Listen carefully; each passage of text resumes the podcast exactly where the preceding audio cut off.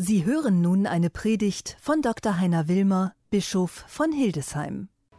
Liebe Schwestern, liebe Brüder, wie willkommen sind auf den Bergen die Schritte des Freudenboten, der Frieden ankündigt, der eine frohe Botschaft bringt und Heil verheißt. Brecht in Jubel aus, jauchzt zusammen, ihr Trümmer Jerusalems. So heißt es im 52. Kapitel aus dem Propheten Jesaja, der ersten Lesung des heutigen Festes. In diesem Winter lässt sich erahnen, wie das sein mag, dass eine Stadt in Trümmern auf Frieden hofft. Auf die Städte der Ukraine werden Raketen abgeschossen die Menschen dort sollen ein Weihnachtsfest bei Hunger und Durst, in Kälte und Dunkelheit erleben. Viele in der Ukraine feiern ja das Weihnachtsfest am 6. bzw. am 7. Januar. Was für ein Jubel wird ausbrechen, wenn dieser Horror ein Ende hat. Wir hier spüren die Auswirkungen des Krieges von ferne. Fast eine Million Menschen, vor allem Frauen und Kinder, haben bei uns in Deutschland Zuflucht gefunden. Wir sparen Energie, auch die Kirche tut das.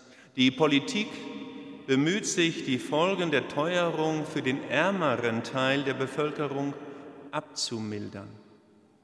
Die meisten von uns werden trotz allem auch diese Weihnacht bei Licht und Wärme verbringen können. Hier in Hildesheim am 25. Dezember 2022 herrscht kein Krieg. Unser Mariendom hier ist hell erleuchtet, die Heizung funktioniert, wenn auch gedrosselt der Bus kommt, das Weihnachtsgeld wurde überwiesen, die Supermarktregale sind voll, die Notaufnahme im Krankenhaus hat geöffnet, alle Systeme laufen. Übrigens deshalb, weil es Menschen gibt, die auch an Weihnachten arbeiten, sodass die anderen, wir, in Ruhe feiern können. Grund genug, dankbar zu sein. Trotzdem kennen Sie und ich das Gefühl der Sehnsucht. Es ist für alles gesorgt und doch fehlt etwas. Ein alter Traum, der sich nie erfüllt hat oder die Erinnerungen an längst vergangene Erlebnisse, die sich nicht zurückholen lassen. Für mich persönlich zum Beispiel sind das die Weihnachtsfeste meiner Kindheit. Ich erinnere mich an die Gerüche in der Küche, wenn unsere Mutter vor den Tagen vor dem Fest backte. Wir, drei Jungs und eine Schwester, standen daneben und naschten. Wir fuhren mit den Fahrrädern in den Wald, um Moos für die Krippe zu sammeln. Schließlich sollte das Jesuskind in seiner kleinen hölzernen Krippe auf frischem Moos liegen, ganz grün, ein wenig wie auf grünem Samt. Am heiligen Abend wurde das Weihnachtsevangelium in der Familie gelesen und wir jubelten über unsere Geschenke. Ich sah das flackernde Licht der Kerzen in den Augen meiner Geschwister, der Eltern und des Großvaters väterlicherseits.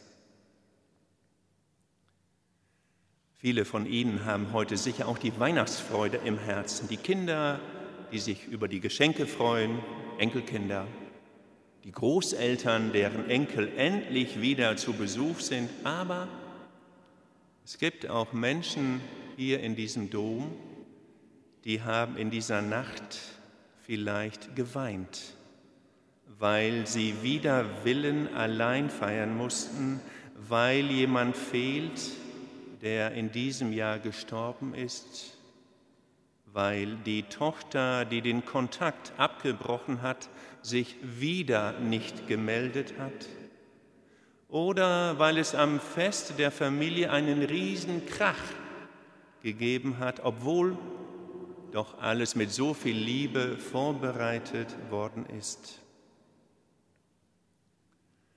Wir alle wissen, was Hoffnung und Sehnsucht bedeuten. Die Hoffnung, dass einmal alles gelingt, dass die Dinge sich fügen, dass Frieden in unserer Seele einkehrt.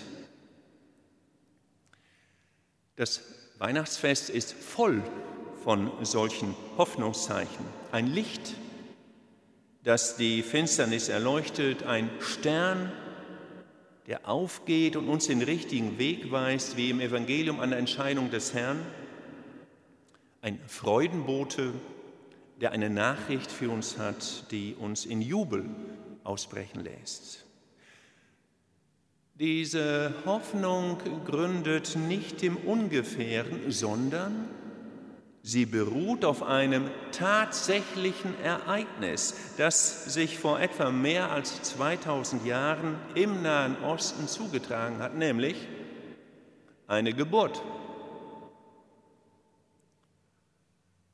Kinder werden in den schwierigsten Umständen geboren, auch in ukrainischen Luftschutzkellern, in Kälte und Dunkelheit. Und nicht jede Geburt ist nur ein freudiges Ereignis. Trotzdem gibt es wohl nichts, was die Menschen mit so vielen Hoffnungen und Träumen verbinden wie ein Kind, das zur Welt kommt und seine ersten Schritte ins Leben tut. Unser Glaube ist, dass dieses Kind, das damals in einem Tierstall geboren wurde, der Freudenbote schlechthin ist, nachdem die Menschheit sich gesehnt hat. In Weihnachtspredigten wird gern der Dichter Angelus Silesius zitiert, der im 17. Jahrhundert dichtete, Wird Christus tausendmal in Bethlehem geboren und nicht in dir, du bleibst noch ewiglich verloren. Es ist aber auch der umgekehrte Satz wahr. Wird Christus tausendmal in dir geboren und nicht in Bethlehem, du bleibst noch ewiglich verloren. Weihnachten ist nämlich nicht nur eine schöne Geschichte, die unser Herz berührt, sondern wir glauben, das ist wirklich geschehen. In Bethlehem ist ein Kind geboren worden, das uns die frohe Botschaft gebracht hat vom Leben in Fülle, vom Sieg über den Tod, von der umfassenden Versöhnung. Er selbst ist die Botschaft. Er ist das Wort, er ist das Leben, er ist das Licht, das in der Finsternis leuchtet, er ist die Hoffnung selbst. Vielleicht wird ein Sondergericht oder eine Wahrheitskommission irgendwann versuchen, die Verbrechen, aufzuklären, die in der Ukraine geschehen sind.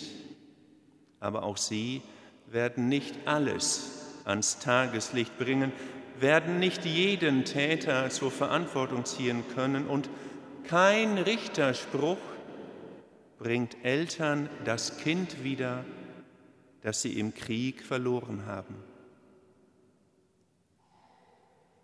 Es kommt aber der Tag, an dem den Opfern der Geschichte, allen Opfern, Gerechtigkeit widerfahren wird, auch denjenigen, denen im Leben niemand Recht verschafft hat. Das ist der Tag, an dem Christus wiederkommt. der unter uns gewohnt hat, dessen Herrlichkeit wir geschaut haben, voll Gnade und Wahrheit. Das ist nicht der Sankt Nimmerleinstag, denn dieser Tag bricht heute schon an, hier und jetzt. Aufgeleuchtet ist uns aufs Neue der Tag der Erlösung. Ein großes Licht ist heute auf Erden erschienen. Geben wir dieses Licht weiter, denn Christen dürfen unsere Hoffnung und als Christen dürfen wir diese Hoffnung nicht für uns behalten.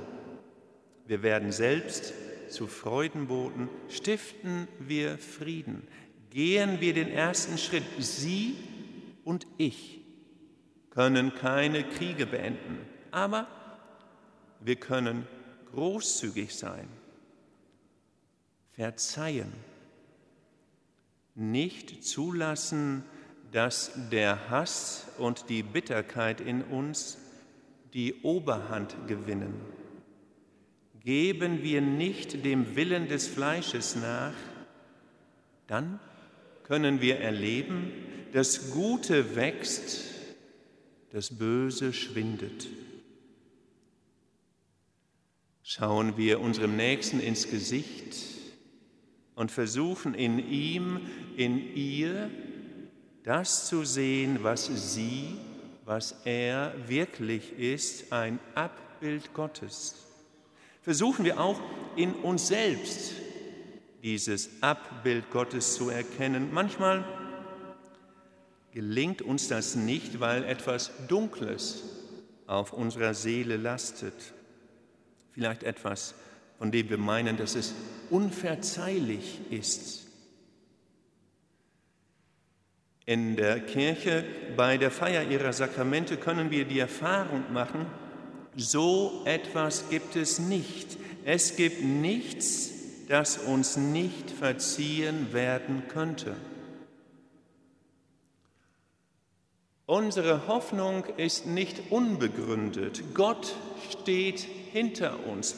Gott hält uns. Mit Gott stürzen wir nicht in den Abgrund. Gott wird alle Tränen von unseren Augen abwischen. Der Tod wird nicht mehr sein. Keine Trauer, keine Klage, keine Mühsal. Das ist die frohe Botschaft, unser Evangelium. Da wartet ein himmlisches Festmahl auf uns. Und von diesem Festmahl gibt es jetzt in dieser heiligen Messe wie bei jeder Messe einen Vorgeschmack. Der Freudenbote kommt zu uns unter den Gestalten von Brot und Wein. Öffnen wir ihm unsere Türen. Amen.